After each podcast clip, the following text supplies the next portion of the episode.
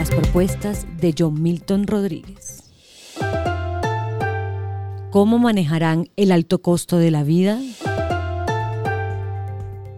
Yo entro a intervenir directamente, es una, a, romper con los esquemas de manipulación que rayan casi en el delito entre el producto que caigo, traigo del campo colombiano a la mesa del consumidor.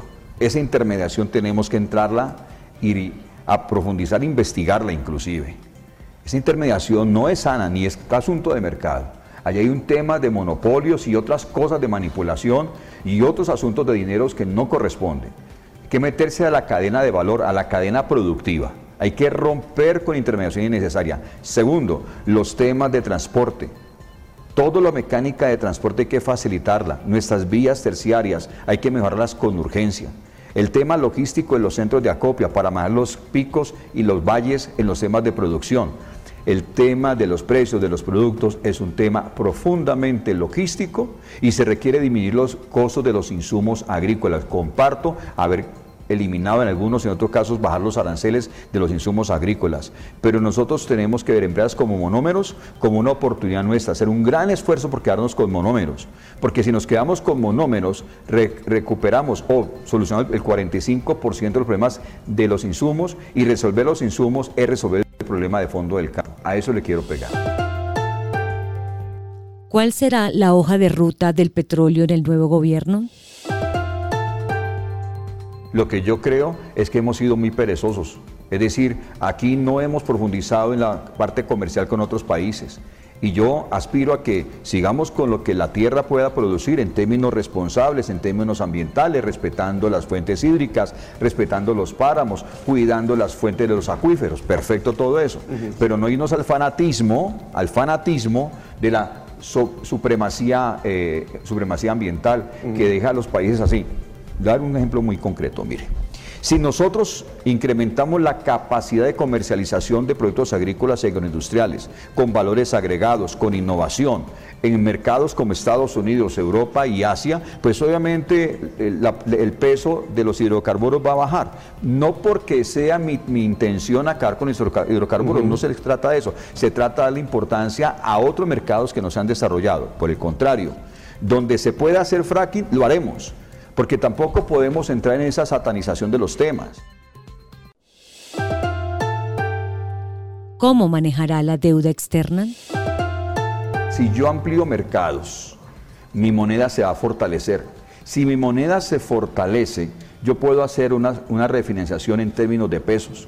Eso me significaría, mi, en términos de masa de deuda, una reducción importante.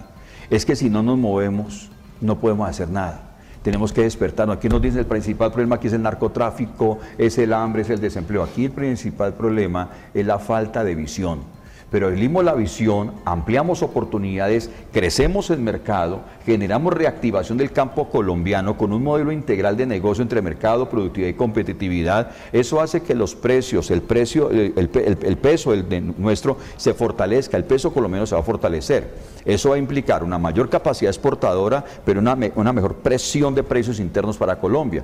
Significa que lo que está pasando al inicio de año tiene solución. Y la solución no es crecer en las tasas de intermediación bancaria. Eso fue un error. Yo sé que es una respuesta institucional, pero fue un error, porque el problema nuestro fue logístico, el problema nuestro fue de, problemas de transporte, el problema nuestro fue abastecimiento, el problema nuestro es de intermediarios entre el campo y el consumidor final. El problema de los precios hoy es distinto. ¿Cuántos empleos crearán? La ampliación de mercados me crea dos grandes autopistas. La autopista de la inversión y la autopista de la empleabilidad. Dos, es fundamental en la creación de empleo la flexibilización de las condiciones laborales tanto en el campo como en la ciudad sin entrar en precarización. Tres, es fundamental para poder mejorar las condiciones de empleo de los colombianos, la flexibilización que se tiene en la parte de los costos laborales, hay que disminuirlos. Un bienestar familiar, un SENA, son costos que los empresarios tienen y les afectan muchísimo. Cuarto, es simplemente entender a la mujer. Es que, es que la mujer tiene unas condiciones que se necesitan ser atendidas. La parte tecnológica para ellos, el tema del trabajo en casa, la, parte de tecnología para ellas es muy importante, donde ellas puedan tener sus temas de familia, sus temas de hogar, pero les puedan trabajar de manera mucho más flexible. Entendamos el tema de los jóvenes. La juventud tiene que tener una política pública alrededor de su desarrollo.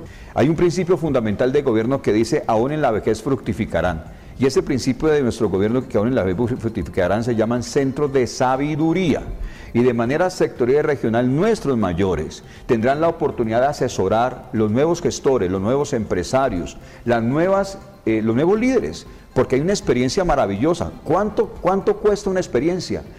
En una sola hora, por eso un asesor, un asesor puede cobrar en una hora lo que se gana una persona en un mes porque en una hora te da tanta sabiduría para evitar que cometas tantos errores y tengas buenos aciertos. Entonces, hacia esa tendencia voy, empleo para los jóvenes, empleo para las mujeres y empleo para los adultos mayores.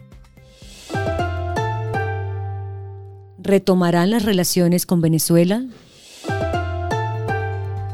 Hay un fundamento en las relaciones diplomáticas, es el respeto de la soberanía nacional y de la seguridad con aquel Estado que, que pretendo ser fraterno.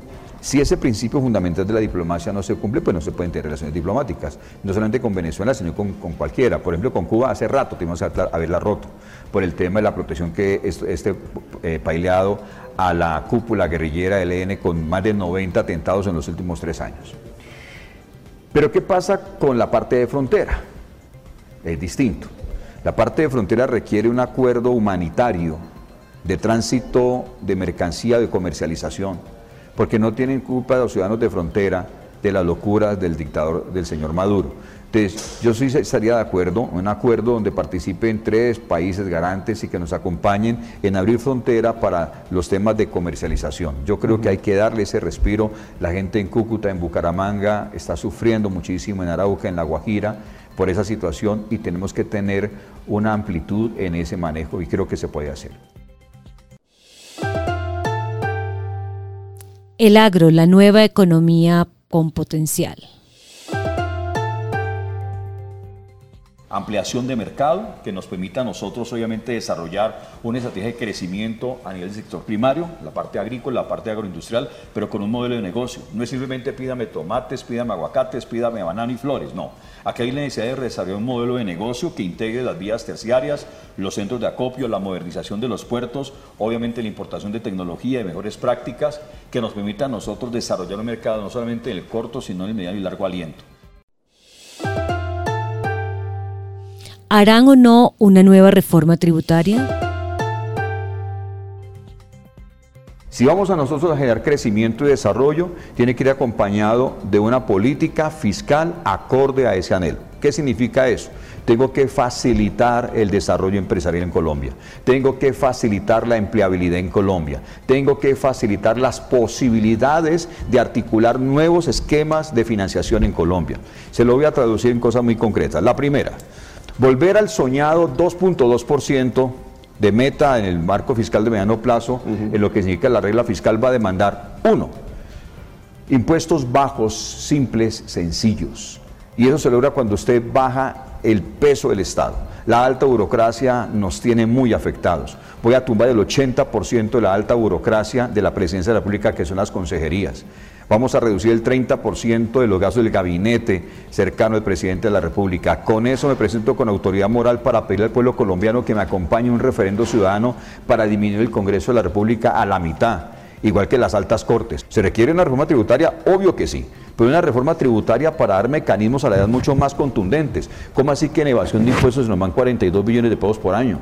No, aquí hay que tener toda la tecnología, hay que tener todos los instrumentos y hay que tener inclusive toda la normatividad, inclusive no solamente de fiscalización, sino de judicialización cuando esos temas son identificados por parte de la DIAN.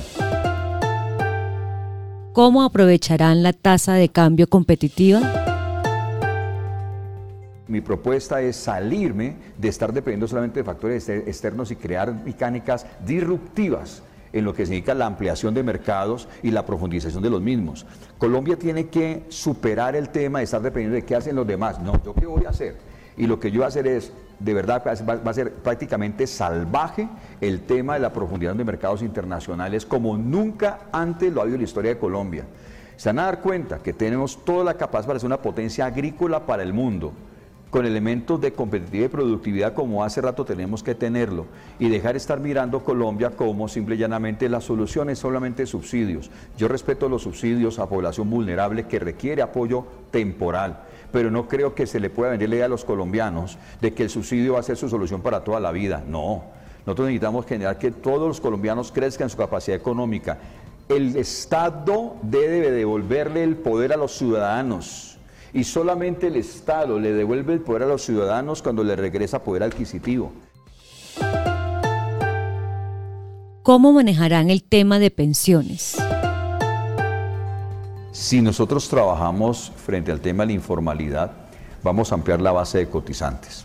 Ampliar la base de cotizantes va a generar que hay una política pública para jóvenes, una política pública para mujeres, una política pública para adulto mayor. Eso se me traduce en que yo no tengo que incrementar la edad de pensión, porque va a incrementarse el nivel de ahorro en el sistema pensional, que es nuestro gran problema de fondo. ¿Cuál es la dificultad? Y ya es una reflexión para la sociedad.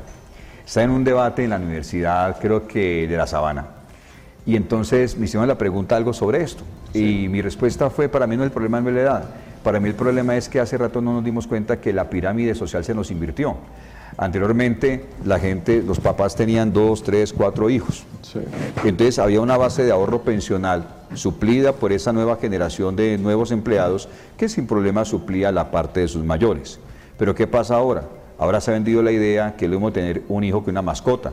El problema es que el bendito loro, por más que habla, no va a poder trabajar por nosotros. Entonces no va a cuadrar. Entonces le decía eso a los muchachos, los muchachos se reían. Le decía, muchachos, no tengan miedo en hacer familia no tengan miedo en hacer hijos, porque eso les garantiza inclusive el futuro a todos ustedes.